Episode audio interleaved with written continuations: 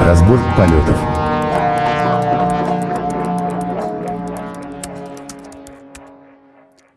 Добрый день, добрый вечер, доброй ночи. С вами снова позывные вашего любимого подкаста «Разбор полетов». А, как обычно бывает, когда в борделе переклеивают обои, сразу все перестает работать. Поэтому у нас возникли некоторые технические неприятности, которые мы с блеском, мне кажется, преодолели. Это начало отличное, слушай. С учетом того, что мы реально тут переставлялись. Ну... Открывал этот подкаст неподражаемый Алексеем Вашим. Да. И с вами очень задорно смеющийся Антон Черноусов. А, собственно, Ох. чего мы начнем, наверное, с конференции. А, разогреем да. публику или как? Ну, конечно, у нас же тут совершенно замечательная наклевывается конференция, мимо которой мы не можем пройти, которую мы тут ну, просто в десны любим. А, собственно говоря, это наш замечательный Джокер, а, который будет э, в, конечно же, в нашем любимом городе Санкт-Петербурге, в городе Неве. Сейчас я открою сайт э, нашей замечательной конференции. Как обычно, она, э, как и принято в последнее время у компании Juguru Group, э, она пройдет в два этапа. Сначала онлайн, который будет 9-10 октября. Кстати, будет комьюнити-день. Можно будет подключаться бесплатно, смотреть стрим.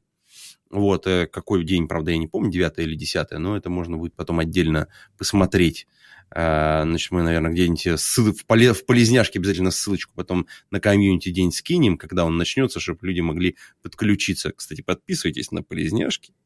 Потому что Алексей не просто так пишет туда всякое полезное. Вот.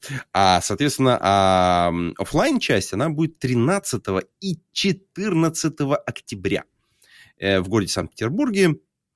Э, гостиница Редисон, все как обычно, все как мы любим, Пулковская, вот это вот. Э, э, я надеюсь, как обычно не, пройдет. Подожди, Редисон это не, не экспоцентр разве?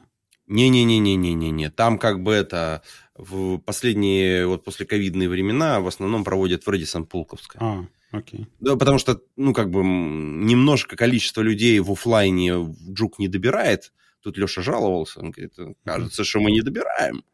А потом на цифры смотрит такой, да не, нормально.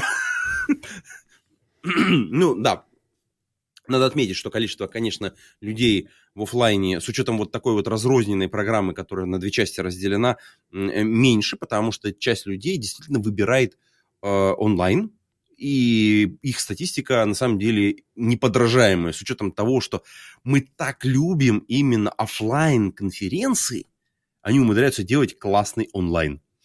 Классный настолько, что хочется на него приходить и действительно смотреть. Мне кажется, одна из немногих конференций, точнее, одна из немногих компаний в России, которая умеет делать онлайн. Вот. А, кстати, по поводу онлайна. А, мы э, с Антоном... Нет, окей. Антон выступал... Как это? Мы пахали. А, Антон выступал на конференции DevOps это все транслировалось э, в онлайн. У нас была экспертная сессия там. А, а и Мы меня, час собственно... Там, час там практически провели вдвоем, в две, в две каски. Да. А, в экспертной и, зоне. И, собственно, Антон, когда мне сообщил о том, что я буду экспертом, там была такая тема, что надо как бы представиться, разогреть немного зал. И ну, я подумал, чего бы э, такое бы рассказать. Вот. А, ты продолжаешь нецензурную тему, да? Да. Давай, давай, давай. Отлично. Вот. И э, я рассказал, как я собирался разогреть зал. Мне Антон сказал, что это нет, мы не будем этого делать. Поэтому я решил, ну, что пропадать добро, анекдот.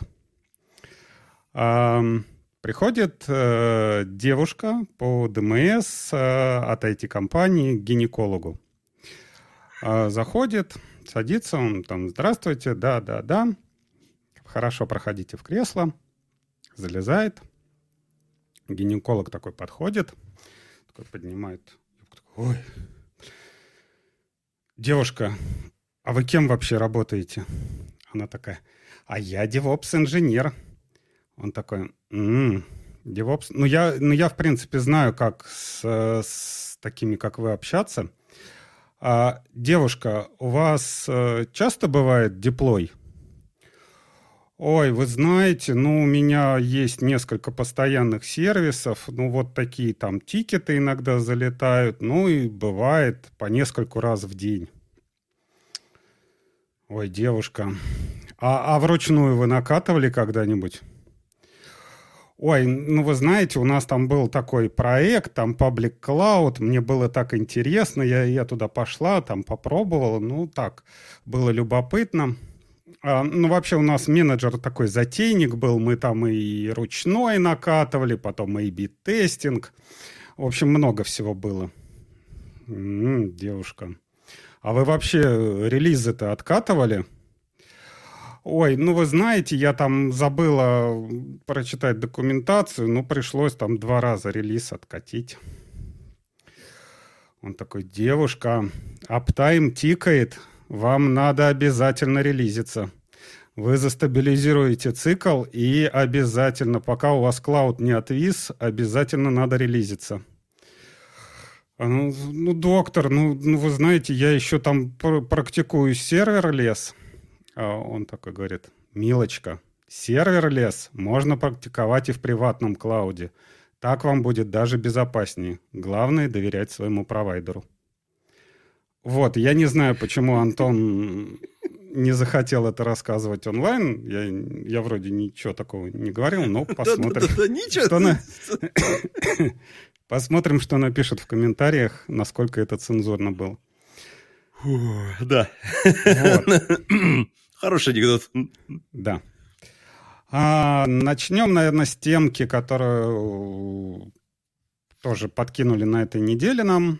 А, это, собственно, продолжение той движухи, которая начиналась как OpenTF, но, видимо, OpenTF как-то не понравилось, и решили э, проект переименовать в TOFU.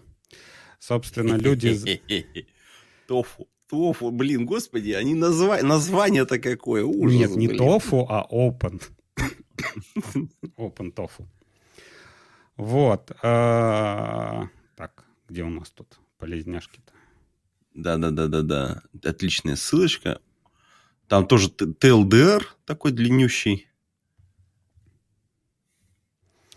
А, вот, собственно, что там? Там было во-первых, то, что мы, сколько, по-моему, два подкаста назад рассматривали, да, да, да, там ничего не было, там был манифест. А сейчас а, люди зарелизили и, и документацию, зарелизили и какие-то там в репозитории сборки. А, написали, почему они хотят. Э, написали, во-первых, э, список тех, кто контрибьютит в этот проект. Там а, самый главный, кто начин, ну, как бы застрельщик этого проекта, это как-то они грант. Как они? Это который Террагрант делают. Сейчас. Ой, это, и сейчас подожди. Сейчас. Тарати... А, Грантворк. Вот. Подожди, а, подожди. Грантворк. Да? Я что-то их пропустил. Ну ладно, давай, давай, давай. Ага.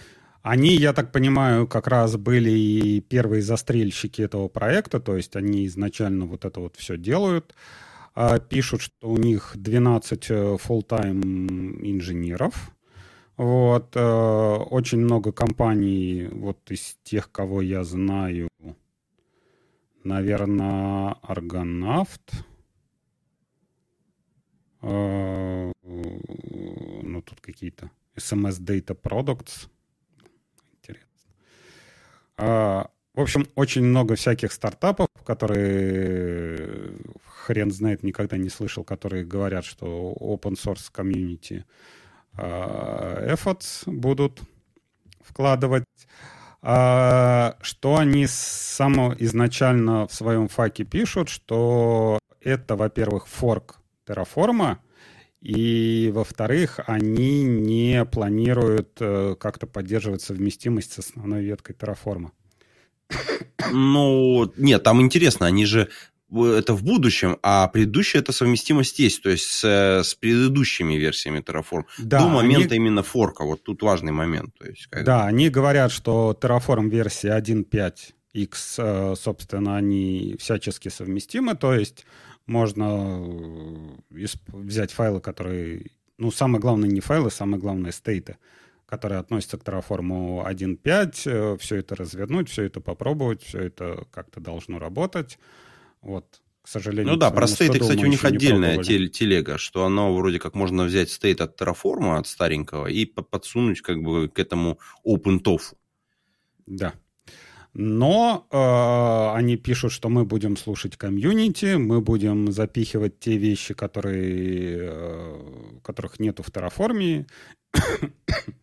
Я так понимаю, будет э, объединение Террагранта и Terraform в каком-то виде, по крайней мере, там настройки бэкэнда или что-нибудь, какая-нибудь кодогенерация.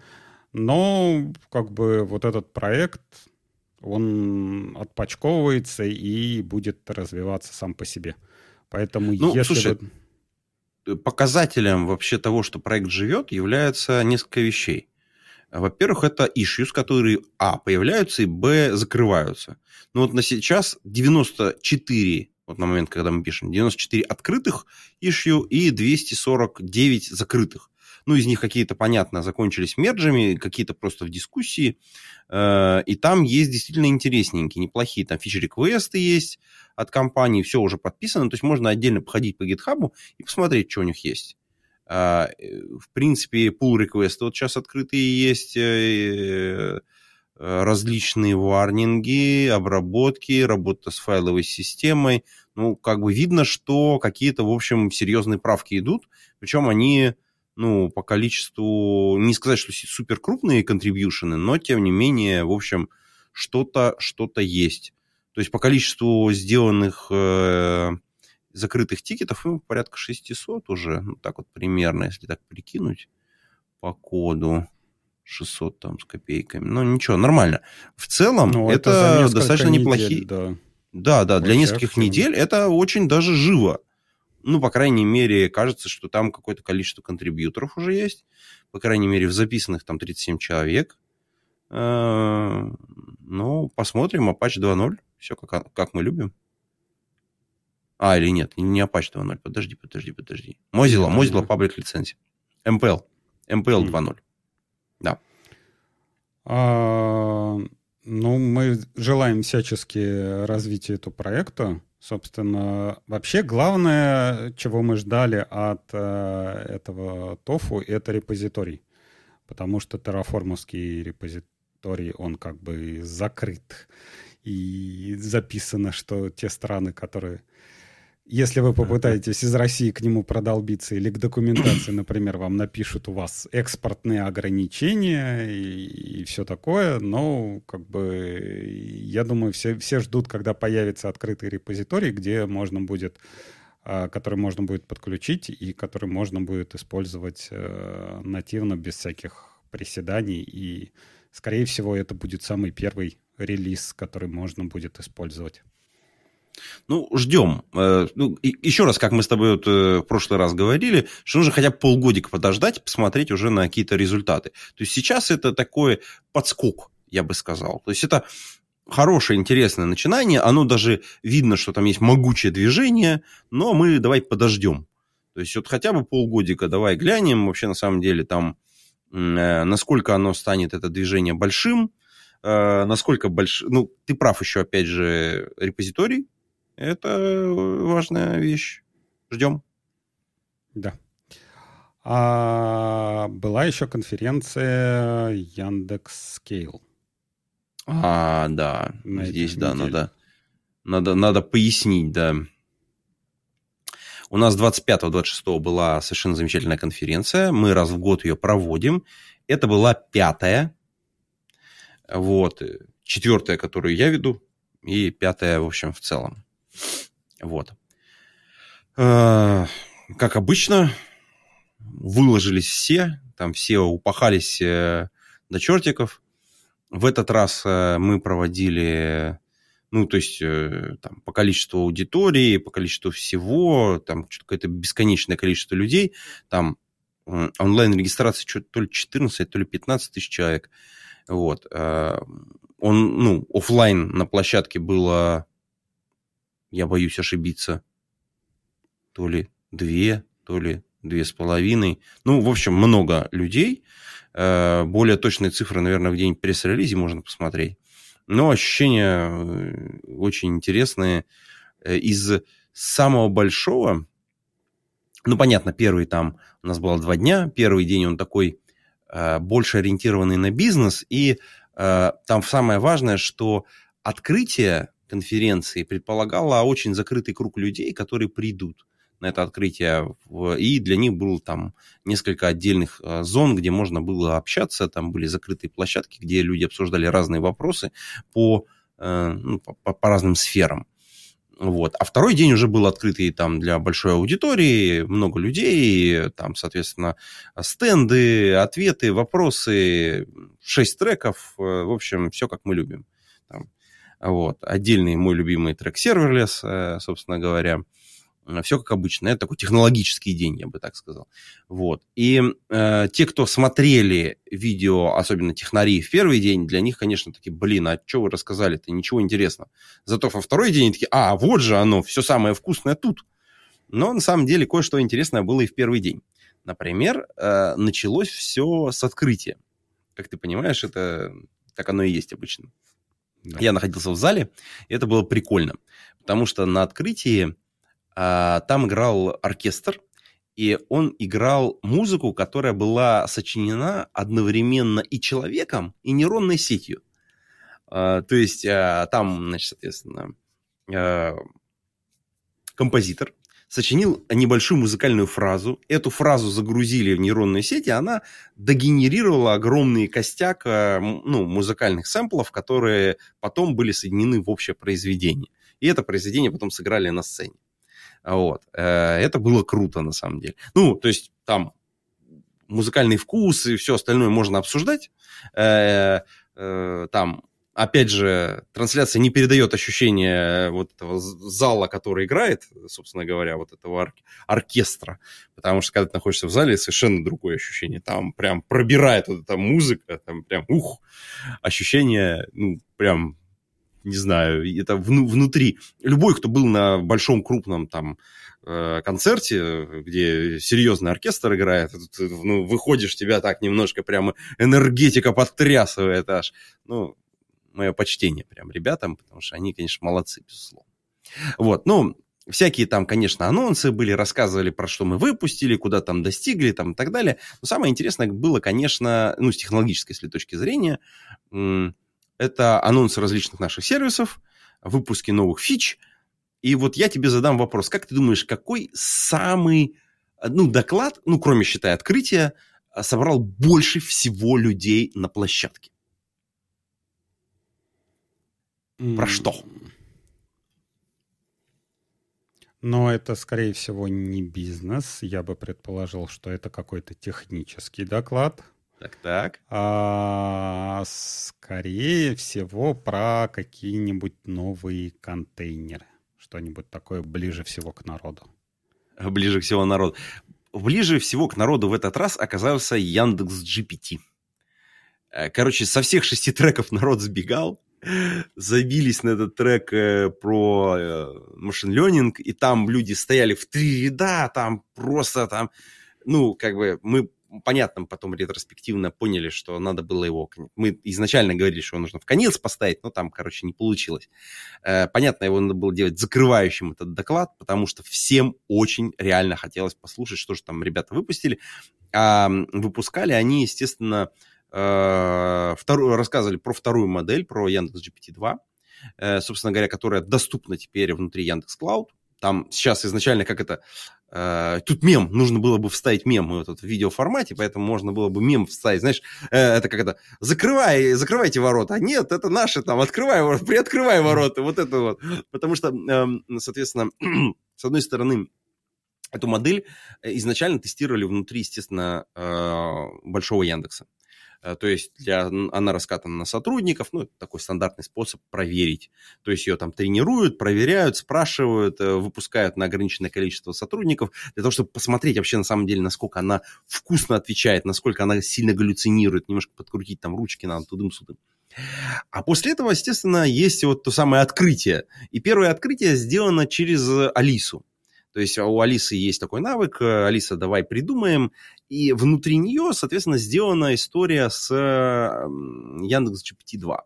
И э, вторая модель, она туда уже выкачана, и поэтому, как только вы с ней разговариваете, там есть масса ограничений, которые Алиса не дает вам говорить и делать каких-то вещей. То есть э, она там там множество предохранителей различных, чтобы вы ее не развели на всякую фигню. И причем там постоянный контроль за... Там есть, понятно, всякое... Не, не все сразу можно выловить. Там есть и обидные всякие штуки, но это постепенно модель отлавливает. Вот, это как бы такое открытие, как бы, типа, мы всем открыли. А потом закрытие, потому что э, потом это надо выкатить бизнесу. А бизнесу как выкатить? Это нужно, значит, соответственно, сделать некоторый доступ через некоторую опишку, которая бы, ну, который доступ бы осуществлять. Соответственно, внутри Яндекс Клауда сделана возможность использовать внутри своих бизнес-процессов, подключаться к модели, плюс э, там тоже интересно, можно тренировать, подключать свой датасет, ну, это отдельная история, пока там еще.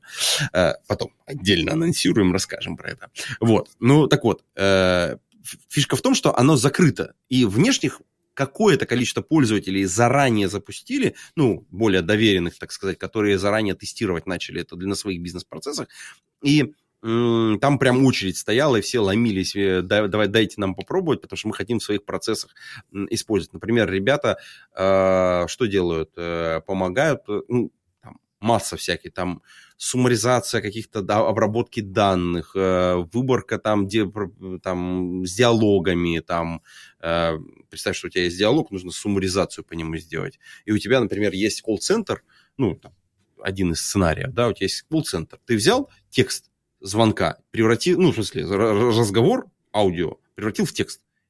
Это можно с помощью спичкита сделать.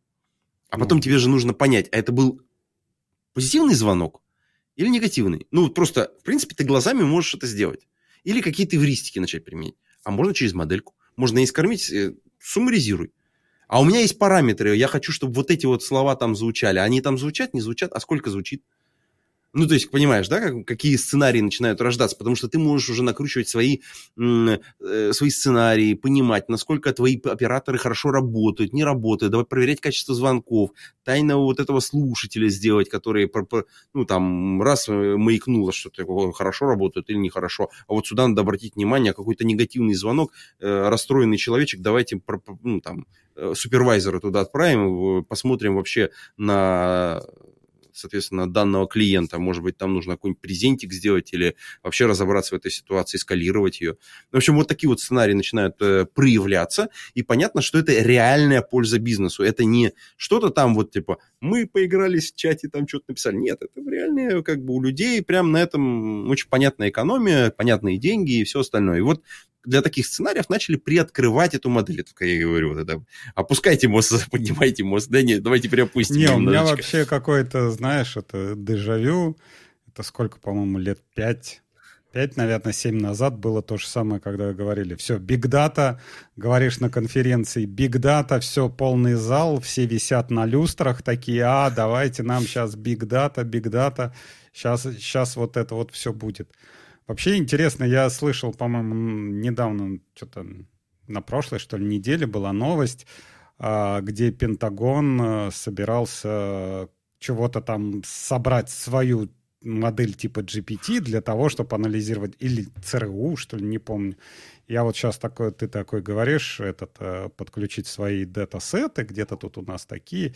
Я так понимаю, это типа свой датасет база призывников, и такой типа сидишь, печатаешь.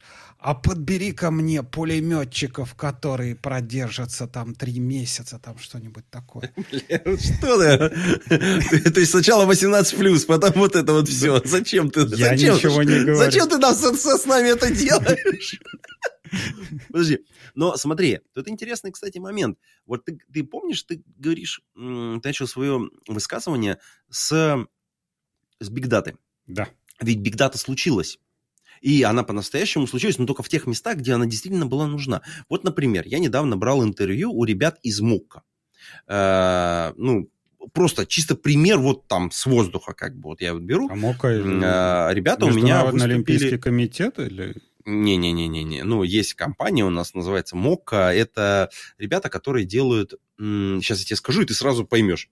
Они делают и финансовые продукты типа продукты в рассрочку, что-то такое там. Ты приходишь в интернет-магазин, хочу купить вот это, но типа на 4 месяца и платишь кусочками. Ну, такой быстрый кредит, там типа растащенный сплит. А вот. Л... В Яндексе это сплит называется. А лучше Яндекс а, Сплит это главный нет, их конкурент. Э, это в Озоне вот... появилось, еще во многих местах. Вот я в Яндексе это называется Яндекса сплит. лучше всех а, сделано. Это а даже у... вот просто не это.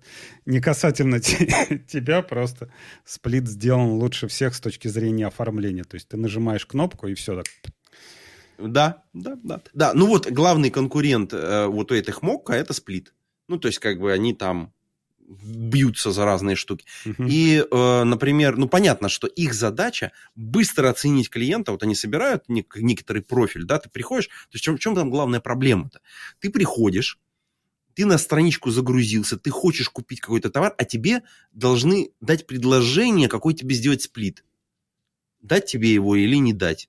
То есть, насколько его дать, под какой процент там и так далее. То есть, и там же риски, они же считают все это дело. Соответственно, они по тебе собирают профиль, они делают какую-то некоторую оценку тебя, а там, естественно, у них какая-то модель прогностическая. Плюс они по тебе собирают какую-то статистику. Плюс э, интернет-магазин тебе кое-что про тебя отгружает, кое-какую там историю твоих покупок, а насколько часто ты там покупаешь, ну и так далее. То есть они анализируют эту всю историю, они обогащают свои данные вот этими внешними данными и принимают решение. Причем это быстро надо сделать. Понятно, данных много, э, все постоянно льется, все в реал-тайме. И вот у них реально биг-дата, да, без, дураков. И таких проектов действительно много. Просто а, это перестало быть, ну, таким хайповым, типа, о, у нас биг-дата. Да, биг-дата. Просто теперь это, это реально просто зарабатывание денег. Мы теперь просто такие, ну, биг-дата и биг-дата, ну, окей. Ну, кстати, вот по поводу зарабатывания денег, вот представляешь, ты идешь такой по улице, вдруг слышишь такая приятная музыка, которая сформирована нейросетью. Приятная музыка. Ты заходишь в офис, который обставлен, и весь э, дизайн сделан нейросетью. Ты садишься там в кресло, там говоришь, не знаю, я хочу взять микрокредит. И нейросеть решает, дать тебе нет или сколько денег тебе дать. И то есть вот это вот полностью общение, вот ты я не знаю, вот с, той, с точки зрения того же самого Яндекса, ты вот весь этот комплект можешь продавать, типа, как такая микрофинансовая компания под ключ, которая просто сидит на одной нейросетке. Ну, окей, хорошо. А, не микрофинансовая, хорошо, ресторан.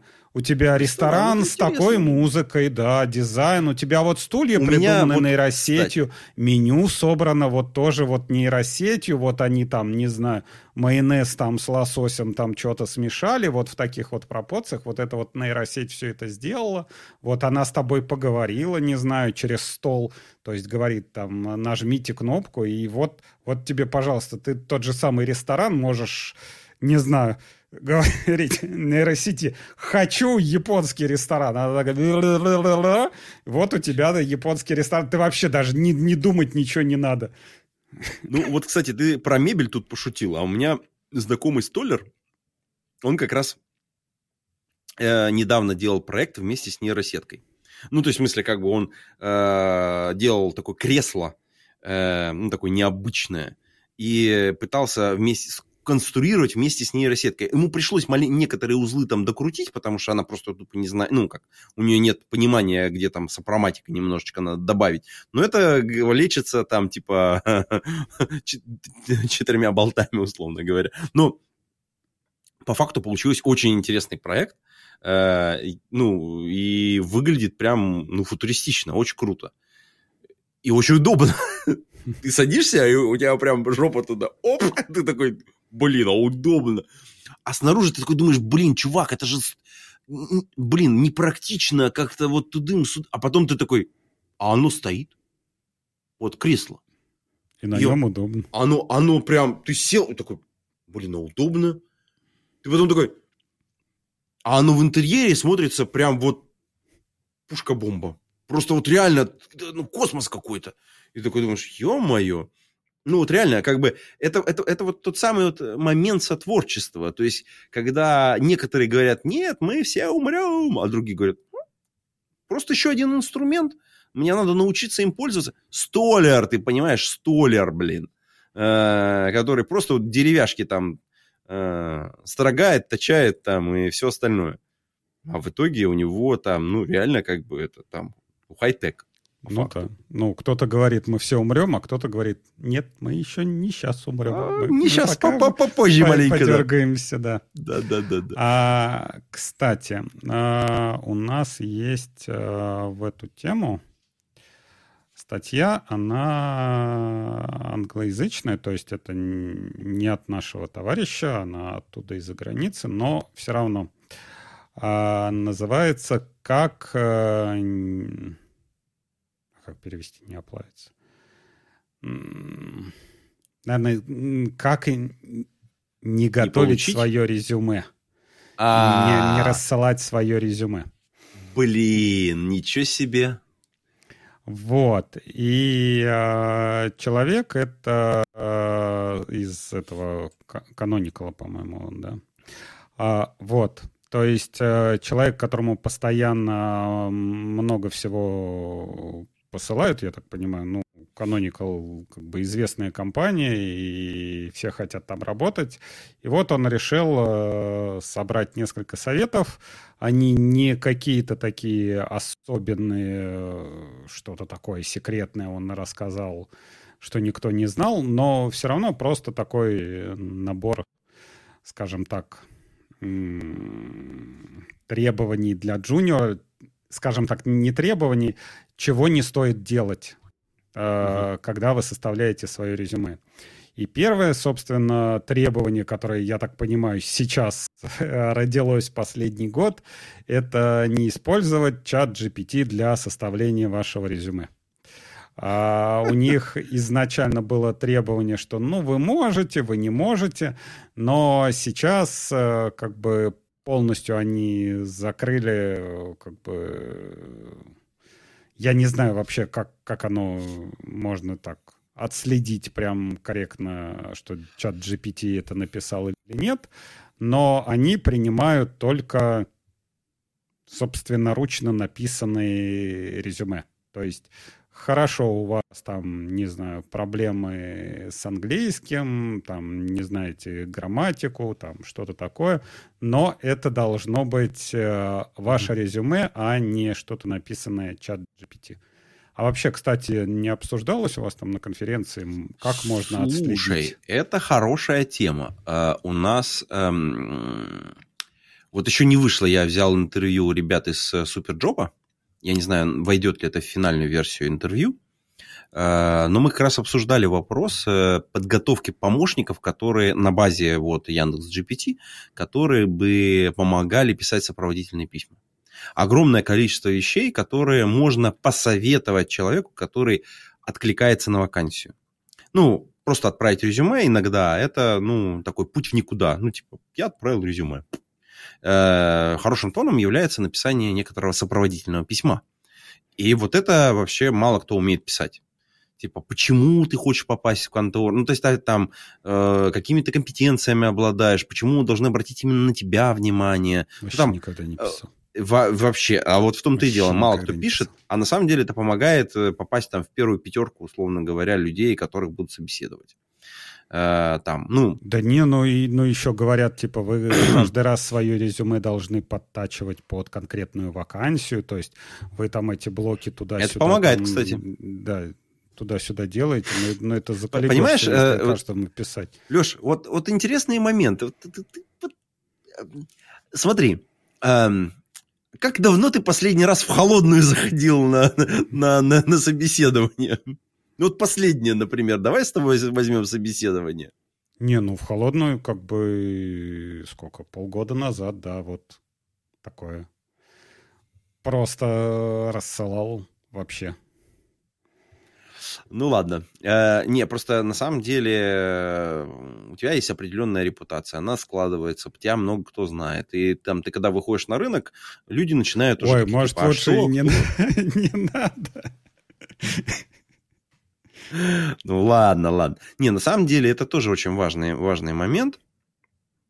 Потому что иногда вот этот первый барьер, который очень сложно пройти, особенно потому что там большая воронка, много людей, там надо разобраться, кого брать, кого не брать, а, решает как раз именно рекомендация. Вот это самое первое, вот э, там есть знакомый человек, есть... Э, как, а, да, как это э, либералы называют это в Советском Союзе, что это как это, это кумовство, да, а как бы за рубежом это называется нетворкинг.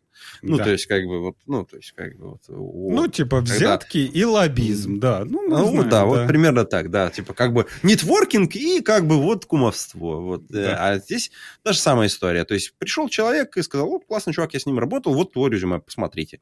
И уже ты раз минус, минус два, у тебя лишних собеседований сразу с, с этого все остается, как бы решать вопросики уже с командой. Э, поэтому тут важно, что вот это сопроводительное письмо, оно как раз на начальной стадии очень сильно помогает. И я думаю, что вот в этой части как раз э, правильный помощник, который будет не генеральная какая-то вот сеть, да, типа там Яндекс GPT или там GPT, неважно какая, как она называется, а специализированная, которая дообучена на большом объеме хороших текстов. Потому что там же очень важная роль играет именно хорошая выборка и до обучения сети. Но ты же То понимаешь, есть вот тот самый слой, это тот самый слой, который должен быть подключаемым. Это вот, это вот важная штука. То есть про которую как бы, ну вот у нас мы, сеть уже умеет все делать, но, допустим, но ее надо вот дообучить вот в конкретной предметной области. И вот здесь роль Антон, будет играть. Но ты же понимаешь, что, что это, это вообще это шизофрения просто полная. То есть кадровик говорит чат GPT, напиши мне вакансию, размещает ее на ХХ. Кандидат говорит, чат GPT, найди мне вакансию на ХХ. Напиши мне сопроводительное письмо на ХХ этот э, HR отвечает на сопроводительное письмо. Чат GPT, ответь вот на это сопроводительное письмо и пригласи. Это же это, это, это полное просто. Подожди, вот... подожди, подожди. Давай я. Да, кстати, про собеседование у нас есть хорошая тема. Но подожди, мы к ней, прежде чем перейдем. А, смотри, с одной стороны, бред. Полный. Но, во-первых, но, но, но, но давай как бы чуть-чуть как бы подумаем. Вот смотри. А, представь, что история выглядит немножко по-другому. Я сижу, работаю, ну, допустим, 2-3 года в конторе, 4 года, 4 год. А у меня есть помощник, мой помощник, мой бот какой-то там, который, который регулярно смотрит, он знает мое резюме, он знает, чем я занимаюсь, какими технологиями я владею. И он такой говорит, чувак, тут начинает расти спрос вот на такие технологии. А вот тут, кстати, будет курс вот такого-то чувака. Может, сходишь? Потому что э, есть вероятность, что через полгодика будут начать, начинать открываться вакансии, и начнут расти их э, вот, ну, по нашему там прогнозу. И ты такой пошел и сходил. И вот ты уже более конкурентно способен. Нет, она за тебя ничего не делает.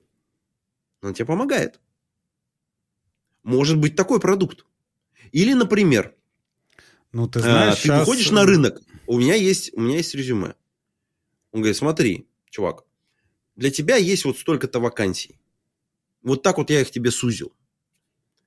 Но э, вот по твоим параметрам, вот есть вот еще вот вакансии, но тебе не хватает вот, вот того-то, того-то и того-то. Можешь ли ты за короткий промежуток времени их нагнать? Можешь. И, я, и вот тебе надо прочитать вот это, посмотреть вот это и записаться на двухнедельный курс вот сюда. Потому что этого с твоей компетенцией тебе хватит. Будешь подаваться на эту вакансию или нет? По-другому не... выглядит вот эта ситуация. Смотри. Я не знаю, ты, ты еще дошел со своим ребенком до этой фазы.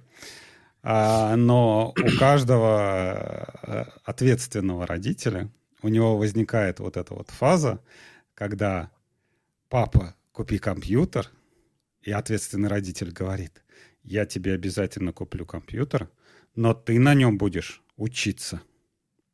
Это вот, вот то же самое, вот мне напоминает вот это вот, я тебе дам mm. чат GPT, но ты его будешь использовать только для того, чтобы он тебе нашел курсы.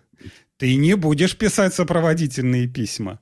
Ты, ты не будешь как в катыш рассылать всем, всем э, по, прям по кругу, по ХХ, э, все, все сопроводительные письма. Ты не будешь генерить себе резюме. Ты не будешь этого делать. Так вот, и как раз вот... Да, э... папа, да. Так с обратной стороны, смотри, будет работать какая... Во-первых, как бы сейчас я вернусь к ребенку, но, э, во-первых, с обратной стороны будет работать обратная история. Вот, э, вот эти вот левые люди, которые пришли к тебе с твоими вакансиями, нафиг, они не подходят, их профиль не подходит, это не подходит, и это не подходит. Просто другая модель, обученная правильным образом, будет их отфильтровывать. Вот и все. А теперь возвращаясь к ребенку. Э, у моего ребенка ноутбук, там, не знаю, скольки, с трех лет.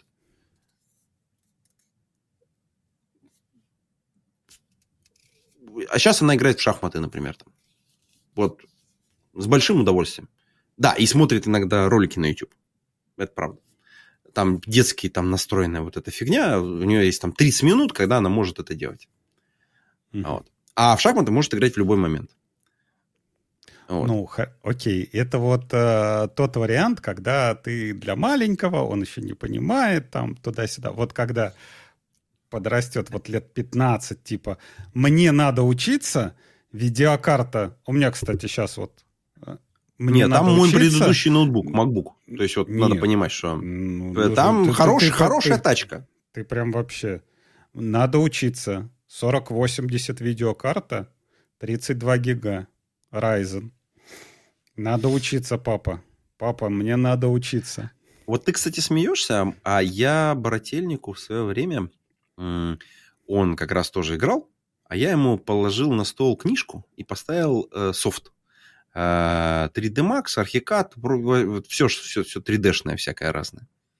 Э, купил все, что можно было купить.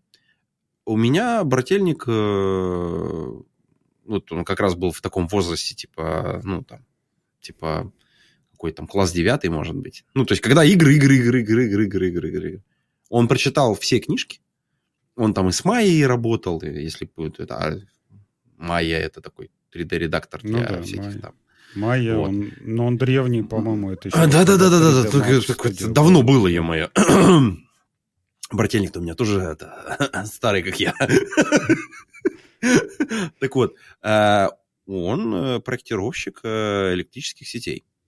Э, и есть такая история э, сейчас, например, ну, то есть он там в 3D шарит, понимает, э, рисует в, автока, в автокаде и там прочим всяким. То есть это вопрос того, как ты инструментом пользуешься и как ты можешь... Ну, то есть это та самая мягкая сила, которой очень часто не хватает родителям. Ну, вот этого немножечко внимания, немножечко понимания психологии. Потому что, например, там вот э, есть сейчас, чтобы для, для понимания, есть, например, да, там две вещи. Мы тут с брательником разговаривали. Есть там, как называется, BI-проектирование, да, это когда у тебя весь дом, это 3D-схема вообще. Там все, все розетки, все-все-все, это все там в 3D фактически. То есть, причем это даже не 3D, а там 3D+, по большому счету. Ты можешь любую проекцию взять, и э, там любым строителям отдать, где что делать, где как это, где там что проложено, там с любой среза сделать и выплюнуть готовый чертеж. Э, очень удобно, офигенно просто. Там у него несколько проектов в этой, в этой истории сделано. Вот. И он говорит, говорит, ну, мне не хватает практики, мне хочется все больше и больше. У него он там работает сейчас, занимается обновлением алюминиевых заводов. Ну, просто промышленность кто-то в стране. А что случилось? Что случилось? Да, ну такой, ладно, не, не будем говорить, да, стране нужно немножечко летать. Ладно, э, возвращаемся. Вот. Э, так вот, он говорит, э, это еще, говорит, цветочки, потому что, говорит, сейчас, говорит, вот есть нейронные сети, которые помогают проектировать промышленные предприятия.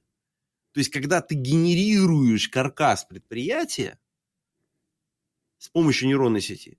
а потом ты его дорисовываешь, ну, там, какие-то, в общем, спецузлы, там, еще прочие всякие истории. Он говорит, мне безумно интересно, мне не хватает, у меня, у меня мало там доступа, у меня Нет, есть. подожди, там, а, но... а нету разве каких-нибудь стандартных, как, не знаю, вот многоэтажки, они стандартные блоки, а ты типа там... Ну, ну что ты, что ты? Там такие, такие вещи не то чтобы сильно стандартные, я бы так сказал. Не, ну есть там какой-нибудь цех ПД там 12, да, вот он там цех 3, цеха так, оп-оп-оп-оп, собрал конструктор. Ну, короче, не, не так работает. Сложно все. Короче, вот. И это как бы просто э, пример того, что туда тоже это все идет. И там тоже это все применяется. Мы просто это, мы видим это под каким-то, ну, видишь, мы в своем мирке как бы заняты. А вот я, кстати, это, я же в капах в этих, в этих, в пластиковых, да, там же тоже как бы э, история с нейронными сетями. Там тоже э, набрана база, и доктор э, двигает зубы, и ему нейронная сеть подскажет, вот так вот идеально будет, но вот э, так не подвинешь. Или вот так можно подвинуть, ну, типа, вот, вот тебе план потенциальное решение. И он там уже такой, типа, нет, типа рискованно, так не буду двигать там и так далее. Он уже там подправляет уже какие-то моментики. Ну, то есть, когда э, там набор капы, и каждую кап, капу ты носишь там, ну, там, условно, там 10 ну, дней, хорошо, ну, 10-14, а... и там за полгода у тебя там зубы сдвигаются в нужном направлении. Это э, мешает немножко говорить, но тем не менее, такая как бы история. Это, это просто вот оно случилось много лет назад. Ну, как бы оно началось сначала просто как экспертная система, а сейчас это просто Вот, я как сети, раз хотел сказать, помогают. что, что вот э, в, в мое детство вот это вот все, оно называлось экспертные системы. То есть у нас в институте Система был поддержки курс, принятия решений, да. Да, система поддержки принятия решений, экспертные системы, то есть все вот это вот э, как бы уже давно, все, все давно придумано, все сделано, и у нас сейчас просто, ну, технологическая итерация, когда э, вот эти экспертные системы, это просто был в виде такой, они рисовались в виде блок-схемы, когда ты от одного вопроса э, отходила там «да», «нет», Все да, у тебя два вопроса, ты опять «да», «нет», и опять вот так вот он тебе дерево рисовал, сейчас вот это вот следующая технологическая итерация, когда можно вот строить вот этот вот граф, я так понимаю, Слушай, много... вот, э, вот это да, не да нет. То, то есть, например, вот э, я занимался построением одной экспертной системы, в ней было почти 50 тысяч вопросов. Ну, то есть, в смысле, 50 тысяч вопросов, которые там, ну, там и сложные ветвления, и там вопросы не да, нет, а там они, ну, Э, загоняют человека ну, в очень там понятные... интервальные там бывают. Да, понятно, да, да, там интервальные, там, ну, то есть там масса, то есть там есть там оценочные суждения, есть, которые ты пытаешься оцифровать, ну, то есть, в смысле, точнее так, за тебя система пытается оцифровать, она тебя загоняет в такую лунку, которая там, ну, Ой, я даже знаю, перепров... как это называется. Это этот э, нечеткая логика. Не, да, нечеткая, нечеткая логика. логика. Fuzzy Logics можете Да, да, да, да, да, это оно. Это оно, все правда. Вот. А, но Резюме. это как бы, смотри, это важный момент. Мы просто сейчас... И те системы на самом деле, они же безумно сложные были. И сложные они были именно в том, что базовый объем э, работы необходимо было проделать. Причем, э, скажем так, э, ну, сколько ты можешь из одного эксперта вытащить каких-то там вопросиков? А тебе нужно вот этот вот объем нечеткой логики, он достаточно большой. Ну, там, такие вот, такие, э, условно ну, говоря, да. рэперные, э, между рэперными точками. Теперь есть возможность это, так сказать, чуть-чуть подправить. Чуть-чуть сделать гораздо более мягко. То есть, условно говоря, у тебя есть некоторая базовая выборка, и тебе нужно, ну, чуть-чуть это ее видоизменить таким образом, чтобы она такой мягкой силой направляла движение. Например, вот по тому же, по тому же спуску. Ну, это типа, одну, я так сторону. понимаю, разметка данных. То есть, если разметку да. данных раньше да, нужен был эксперт, который определяет, то теперь мы просто Сейчас тоже набираем нужен, но уже не в таком наборы. объеме. То есть... Ну да, набираем набор там людей, которые, допустим, как-то вот эту картинку определяют, и мы считаем, что окей, вот она вот там на картинке мышь. Ну, смотри, это еще как бы, э, ну, мы, мы, мы, мы вот в эту тему еще даже не зашли. вообще в целом, а, сейчас мы все в основном играемся с базовыми, с низковисящими плодами. Ну, типа, а, резюме текста это на самом деле это прикольная задача, очень классная. Она там реально аналитическая, там масса прикольных сценариев из этого вырезать. Но это низковисящий плод. Э, к экспертным системам мы реально, ну, буквально года через 2-3, вот мы реально услышим это через 3 года примерно. И это будет интересно. Вот это там начнется, потому что это во всяких, ну, в очень необычных местах начнет проявляться. Э, давай я расскажу еще интересную а историю. А вот, Например... кстати, вот по поводу интересных историй я тебе хочу сразу накинуть. Давай. А, ты наверняка слышал, такая система была Watson. Да. Ой. Ну, она была, ну, IBM-овская, по-моему. Будь здоров. Вот правду говоришь, вот прям... Э, Нет, это, это у меня DevOps прошел. Не зря кто-то. Да, DevOps Харкнул, и я с тех пор никак не вылечусь. Вот. А... Извини, бабушка. Э, ничего, милок, я тебя уже доспел. Да-да, вот это вот, я понял. Вот, была такая система, как она, Watson, которая изначально она была, по-моему, на суперкомпьютере Deep Blue, и она играла в шахматы. А потом ее а, да, переделали для того, чтобы она анализировала эти рентгеновские снимки этих раковых больных. Что-то она там анализировала, анализировала, и в результате они все, по-моему, лет пять все всем рассказывали, что мы сейчас, сейчас, сейчас все это сделаем, а потом в конце, через пять лет, э, подняли данные, она там понаходила, типа, э, не знаю, вместо раковой опухоли там третье яйцо, вместо третьего яйца там что-то раковая опухоль, вот, и в результате ее закрыли и сказали, что типа нет, ребята, извините, мы не можем вот этот вот набор данных использовать для того, чтобы лечить людей и ставить им диагнозы. И а, вообще вот эту вот... Тебе. Вот эту тему да. про искусственный интеллект, что э, у меня еще вот в мои школьные годы была книжка такая, что-то ну, как-то он тоже, как-то искусственный интеллект, как-то она так называлась, такая здоровая, красивая, вот. И, и там вот все тоже говорили, вот через, через 10 лет не будет этих переводчиков, ничего не будет, все, везде искусственный интеллект, поработит человечество, терминаторы, все, все мы будем этот, матрицы, терминаторы и все такое. И, честно говоря, вот да, окей, системы перевода дошли, что ты можешь как бы понять хотя бы набор слов. Но они даже близко не приблизились к тому, что может человек делать э, переводом. Угу.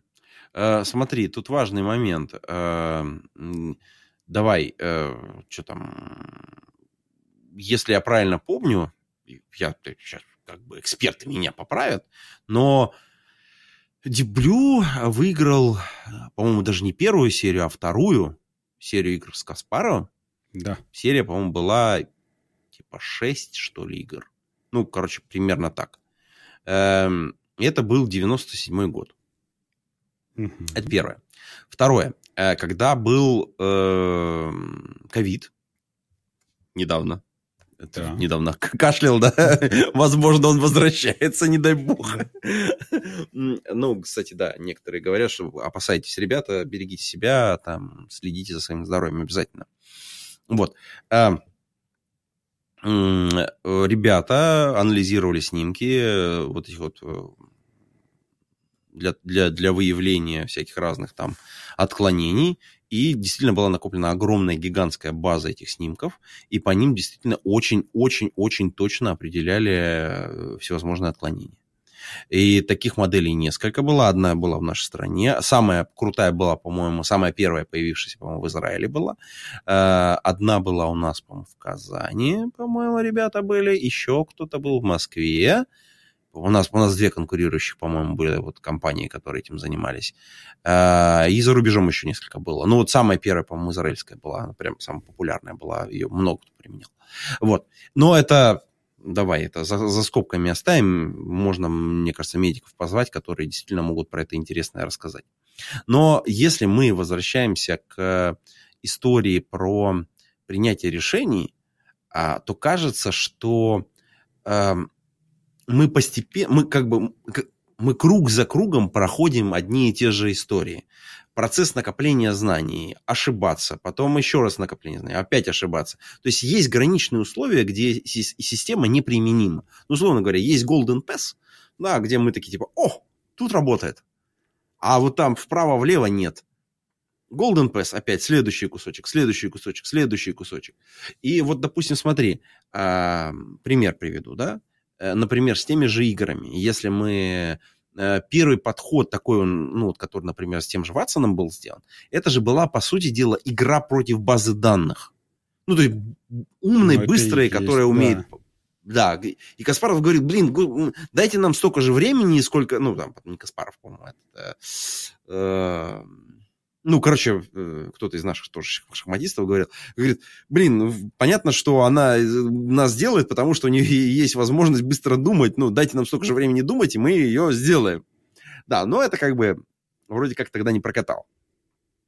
Так вот, ребята, которые делали игру AlphaGo, ну, в смысле, э, модель AlphaGo для того, чтобы mm-hmm. победить в Go в игре, они пошли уже другим путем. Они начали уже строить сеть, даже не, не AlphaGo, а которая ZeroGo, Альфа Zero, которая, которая вот следующая за ней была. Это, это сетка, которая училась сама у себя играть.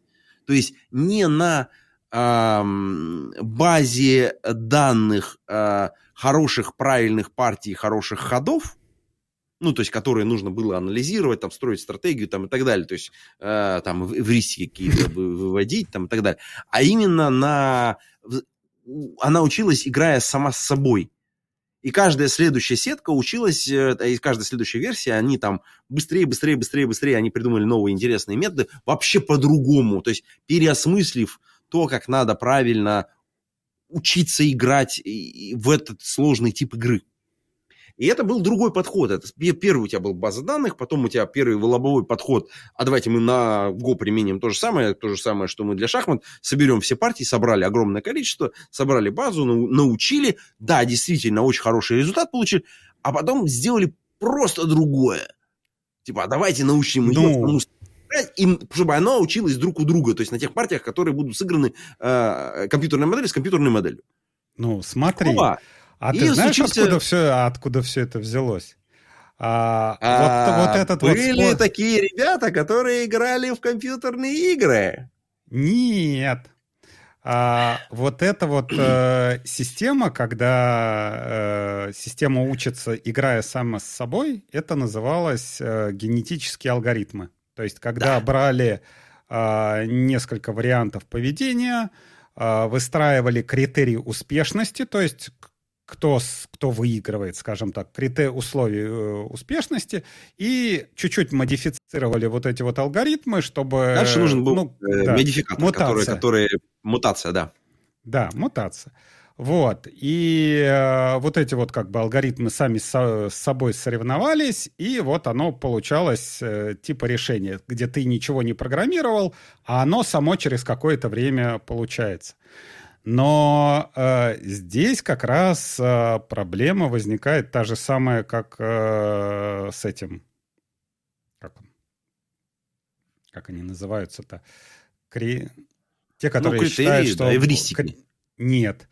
А, люди, которые считают, что Бог создал как креаци... креационисты Креатинисты. Так. Кретинисты. Подожди, подожди. Ну, в общем, люди... Эти нас еще не ненавидели. Да. Что ты делаешь сейчас, сейчас, мы, сейчас мы всех говном обмажем. Вот. А, люди, которые считают, что как бы теория эволюции, да, она имеет место быть, но человек к этому не имеет никакого отношения. То есть человек — это Божье создание. И они приводят пример такой. То есть вы считаете, что, например, мы возьмем а, какой-нибудь самолет Boeing, да, Boeing 737, возьмем все детали, которые в нем есть, возьмем один большой мешок, вот так вот будем его трясти, трясти, трясти, трясти, и если мы его бесконечно долго будем трясти, то в результате у нас все детали соберутся в э, такой Boeing. И здесь получается то же самое, как бы мы учим, учим, учим, учим, учим, учим, мы учим, учим, учим, учим, учим, а почему мы считаем, что в конце концов у нас э, получится какой-то интеллект и вообще что-то такое, что похоже, что-то разумное? Слушай, слово интеллект на самом деле здесь переоценено, конечно. Давай э, это, как это, поделим это на 10. Это все-таки не совсем интеллект, э, как бы, это специализированная система информационная. Да да. которая предназначена для решения строго определенного типа задач. И вопрос, да. как в любой задаче, можем ли мы задачу какого-то типа привести к этого типа задачи? Ну, там, либо, ну, то есть, средствами мутации, условно говоря. Если да, то есть высокая вероятность, что можем. Если нет, mm то нужна другой, нужен другой инструмент. То есть, например, вот сейчас, почему так стрельнул э, чат GPT и вообще вся эта история? Потому что огромное количество задач можно свести к генерации текстов. Ну, условно похожих, подобных э, там э, какой-то псевдо... Блин, я даже... Псевдоинтеллекта... Хорошая интеллектуальных Да, вот не, не могу подобрать хоро хорошее слово, да, чтобы оно никого и не обидело, с одной стороны, а с другой стороны, потому, потому что реально огромное количество задач, которые мы делаем, они основаны на том, что мы генерируем, причем, ну, в, в, в огромном количестве мы генерируем какие-то тексты, которые, ну, условно говоря, подходят под, э, под решение нашей задачи. Например, пример приведу. Э, ну, кто работал в саппорте, то в цирке не смеется, конечно. Ну, то есть, а если у тебя есть продукт, для которого написана огромная, гигантская документация, большая, то вот к бабке не ходи, клиенты эту документацию не читают. Никогда. Вообще. Ну, то есть, если, если читают, то, ну, как бы, если ты в продукте не ориентируешься, то сложно найти то, что, ну, особенно если она большая. А у хорошего, большого, сложного продукта она всегда большая. Дальше возникает следующая задача.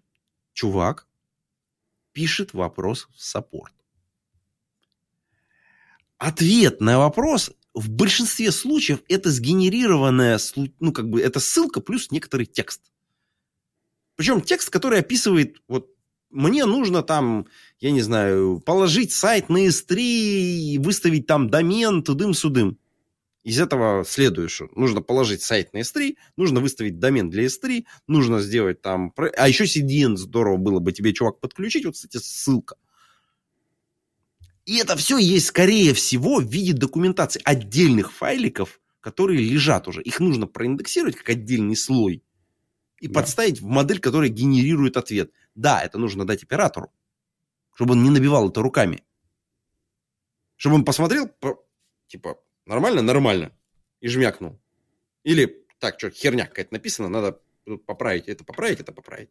Но ему не надо будет там 100% этого текста генерировать. Ему нужно сгенерировать там 10%, 15%, 20%. И это ускорение его работы. То есть это просто дополнительный инструмент. Та же самая фигня происходит с кодом. Когда ты начинаешь писать, и тебе система генерирует какие-то кусочки. Эм, мы сначала, сначала, нас же не удивляет, когда мы в идее там точку ставим, а нам там дальше, ну, как это, набор параметров помогает mm-hmm. там, или там... Э, ну, как, причем эти... контекстно зависимый. Контекстно, да, нас же это не удивляет. Там, да. Мы же такие типа, ну это нормально.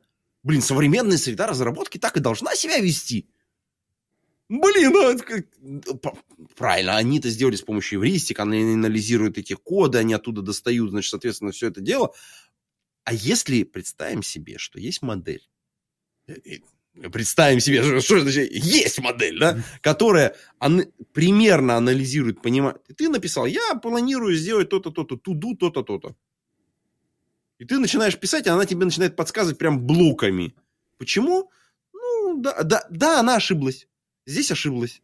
Но она записала, что вот так будет правильно. Ну, потому что твои все задачи это крут, который не надо морщить мозг и типа Spring вот, вот, вот, вот, это про да, то же... вот я тебе Это про то же самое, вообще ровно про то же самое. Та же самая экспертная система, просто чуть проще. Да? Потому что есть большой корпус документов, которые примерно на одном языке написаны, примерно одно и то же делают, примерно, если ты хорошо правильно называешь еще, э, соблюдаешь там э, э, всякие, значит, соответственно, правила написания, там, все эти camel-кейсы и прочее, прочее, прочее. Но фишка в том, что это типовая задача. И они все внезапно расчехрыжились. Почему так всех триггернуло-то? Потому что все такие, «А, моя задача автоматизируется, а что я буду делать? Да ты больше будешь, просто будешь делать, более эффективно будешь работать, мозгой будешь шевелить, ты не будешь заниматься вот этой ерундой мелкой всей. То есть эту мелкую ерунду тебе подскажут. Тебе нужно будет принимать более важные критические решения. То есть твой мозг будет использоваться именно для принятия решений. То есть ты человек, будешь использовать свой мозг по назначению. Будешь реагировать на то, что происходит. То есть не на базовую изначальную задачу, а на соответствие, да, на критерий оценки. Вот. Это, мне кажется, супер важно. И в этом направлении, кстати, много кто идут. И зарубежные компании, и если мы про код говорим, вот э, ребята из, э, ну, чтобы не было, вот мы тут это постоянно Яндекс Клауд или Яндекс упоминаем, да, давай в этом подкасте упомянем еще какую-нибудь компанию, например, компанию Сбер. У них есть компания Гигакод, например. Вот. И они как раз занимаются вот подобной историей, они анализируют. Например, какие у тебя вкладки открыты в среде разработки? Вот прямо сейчас. То есть какие библиотеки подключены, что ты писал, а, какое описание в документации. То есть они из всего этого пытаются понять, что тебе нужно подсказать. То есть, ну, очень-очень интересный продукт. Кстати, недавно была конференция, Такими где ребята... красными буквами. Отпуск. Быстрее отпуск! Ладно. А, так вот, кстати, давай вернемся к теме, которую мы, мне кажется, бессовестно задвинули в угол, а именно про собеседование. Да. Э, я тут не, э, не так давно брал интервью у Big босса, ну как Big босса, у человека, который был причастен и сейчас причастен ко многим вещам, которые внутри Яндекса делаются, и внутри Яндекс Cloud тоже, Алексей Башкеева. И мы с ним, ну и там и в кулуарах, и там в самом интервью поговорили про найм. А вообще, э, очень интересная история. Ты, кстати, тоже, как тут недавно это сказал, полгода назад там ходил по собеседованиям, рассылал вот это все. Э, напомню историю про щебень, кто не знает, это, да. так сказать, наш местный мем. Вот, ну да, э, возвращаясь к этой теме, ведь найм это сложная штука. Понять, кого нанять, кто важен для твоей компании и как сложно попасть в компанию, это тоже интересная история. Я, с одной стороны, не очень большой поклонник сложных интервью, но э, как бы, когда ты разговариваешь с Алексеем, ты попадаешь под какую-то вот эту магию, магию сложного собеседования. И он, очень у него интересный э, аргумент есть, про который я бы в отдельности поговорил, э, не про все интервью, ссылочку на которое мы можем дать э, в шоу-нотах или там э, в полезняшке, а про один конкретный тезис, э, что если ты э, хочешь, чтобы твоя компания росла, ну, в смысле, развивалась, то ты должен нанимать людей, которые в среднем будут лучше, чем средний человек, ну, в комнате, условно говоря ну, каждый следующий должен как бы вперед, ну, как бы более, более подтягивать коллектив к некоторому такому э, более сложному поведению, скажем так. И, соответственно, э, сложный э, процесс интервью – это попытка найти таких людей, которым которые будут готовиться к интервью, которые действительно хотят попасть в компанию, которые готовы будут, э, ну, работа-то непростая, она всегда непростая. И если человек просто на собеседовании не может выложиться, то как же он потом будет работать? Э, там, понятно, к этой максиме э, есть масса претензий, масса вопросов, типа, блин, что за тупые вопросы вы тут задаете? Я тут у себя, кстати, на, на Boosty, по-моему, даже писал про один тупой вопрос. Э, потом, кстати, ко мне можете зайти. Э, бустяне, э, так сказать, наслаждаются этим маленьким видео. То что-то меня там просто триггернуло на конференции. Вот, но возвращаясь как бы. Смотри, очень меня порадовал тезис, что ты приходишь в комнату, и за соседним столом сидят люди, которые прошли сложный отбор. Или ты приходишь в комнату, и, блин, а кого тут по объявлениям людей набрали? Вот две разные картины. Вот в какой комнате тебе бы хотелось оказаться? Ну, это, знаешь, это наша э, любимая любимая тема набросил, интервью. Нет? Да. Или слава. Наша любимая тема интервью, как хорошо быть богатым и здоровым.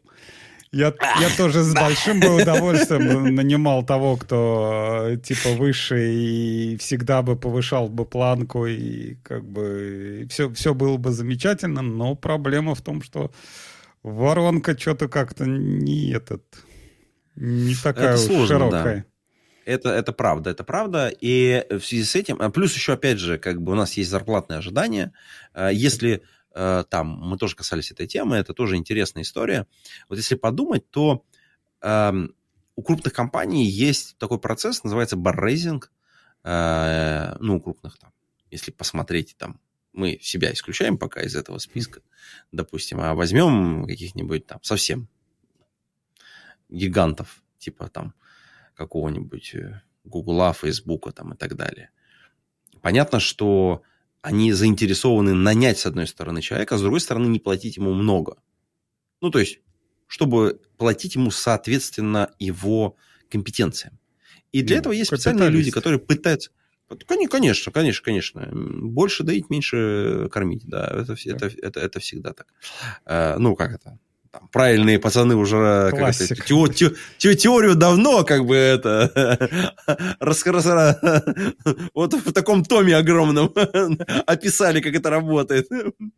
Но так вот, есть специальные люди, которые смотрят на собеседование, анализируют их и пытаются понять, а вот этому человеку насколько много можно платить? Не, не сколько мы ему сейчас заплатим, а насколько много ему можно платить. Ну, в смысле, как бы, нас, какой у него потенциал. Причем, чем более качественно собран материал на этого человека на входе, дальше ты можешь, ну, как-то начинать анализировать эту всю историю. Теперь возвращаемся. У нас есть воронка, выборка людей, про которых мы все знаем. Ты представляешь, мы все про них знаем. Они сами нам все рассказали. Более того, часть из этих людей, которых мы наняли, потом с нами остается работать. И мы можем по результатам оценить, насколько мы точно оценили их. То есть у нас есть не только функция, у нас не только есть исходные данные, у нас есть еще и проверочный результат. То есть у нас есть там выборка с результатами. Причем с достаточно точными. И это, мне кажется, супер важная история, потому что по факту это еще одно место, где, скорее всего, будут применены а, нейронные сети. Ну, в смысле, там, условно специализированные. Потому что этот материал никуда не деется. Он аккуратненько подшивается в личные дела. Все это складируется аккуратненько и, естественно, будет анализироваться. И если вы думаете, что там крупные компании этого не делают, будьте уверены, там все заинтересованы. У нас куча данных. Мы хотим нанимать лучших. А как мы нанимаем? А как нам оценить? А как нам заплатить столько, чтобы не заплатить много? Или наоборот, как бы не упустить такого человека, потому что он же тоже на рынке идет. И другие компании, конкуренты тоже его анализируют. Понимаешь, какая история? То есть, чем ты лучше, тем все остальные, они такие, блин, он же сейчас еще и туда будет собеседоваться к нашим конкурентам, блин. И там да. модель должна так раскорячиться, чтобы и много не заплатить, и мало не заплатить. Да. Ну, понимаешь, какая интересная штука начнется? Блин, я вот прям предвижу это. Так, там какие-то торги начнутся. Эх. Эх, старый добрый римский рабовладельческий рынок. Как нам всем Нормально, да. Туда. Да, шапочку из фольги и это, это как он, стил, э, ну, это, погоняло, короче, надо еще. Ну да, славянские сим, рабы сим. недорого. Ну, что значит недорого? Ну, ну по, по, по местным, ну, чтоб недорого заплатить. По местным а, меркам. Нет, ну... А чего, будем заканчивать тогда? Да, мне кажется, можно заканчивать. Единственное, ты знаешь, мне что хотелось бы сказать вот в конце, что э, вещи, которые мы делаем, на самом деле, вот там, где мы находимся, в тех компаниях, в которых мы находимся, мне кажется, тут важно понимать, что они должны быть этичными. То есть, э, вот когда я сказал про одну такую важную вещь, что вот там вот Алиса, она, например, обучена э, стара... там много там всяких предохранителей, которые вот из, из, ты, вроде пытаешься из нейронки какую-нибудь гадость вытащить, а она такая говорит, я про это не могу тебе, она кого-то обидит. И там люди иногда расстраиваются, потому что они там э, поиграть хотят с моделькой, а она им не дается, не дает, подставы не дает делать, еще прочие всякие истории. И вот это вообще огромная, огромная область, которая еще не распакована. Это такая техноэтика, я бы так сказал. А как правильно писать тексты? А как правильно отвечать на вопросы? Как правильно составлять резюме, чтобы не врать? А как нанять человека Ух. и дать ему достойную зарплату? А как, а, ну, оценить человека по-настоящему, оценить его качество? И, и вознаградить его достойно. Мне кажется, это безумно крутые вопросы, на которые мы все еще только ищем ответы. И я очень надеюсь, что у нас это получится. Я тоже хочу посмотреть фильм «Оппенгеймер». Все, все никак не, не дойду до него. А... Как они там? Разрушители миров. А, с вами был ваш, надеюсь, любимый, если вы досидели до, до конца этого подкаста, надеюсь, это был ваш любимый подкаст «Разбор полетов». А, будем к вам выходить все чаще и чаще. Осень, зима, самые подкастерские времена года. А, с вами был Антон Черноусов, наш замечательный ведущий. Пейте кофе, пишите Java и приходите на Джокер. Да, с вами был Абаш Алексей. Всем спасибо. Пока. Пока-пока.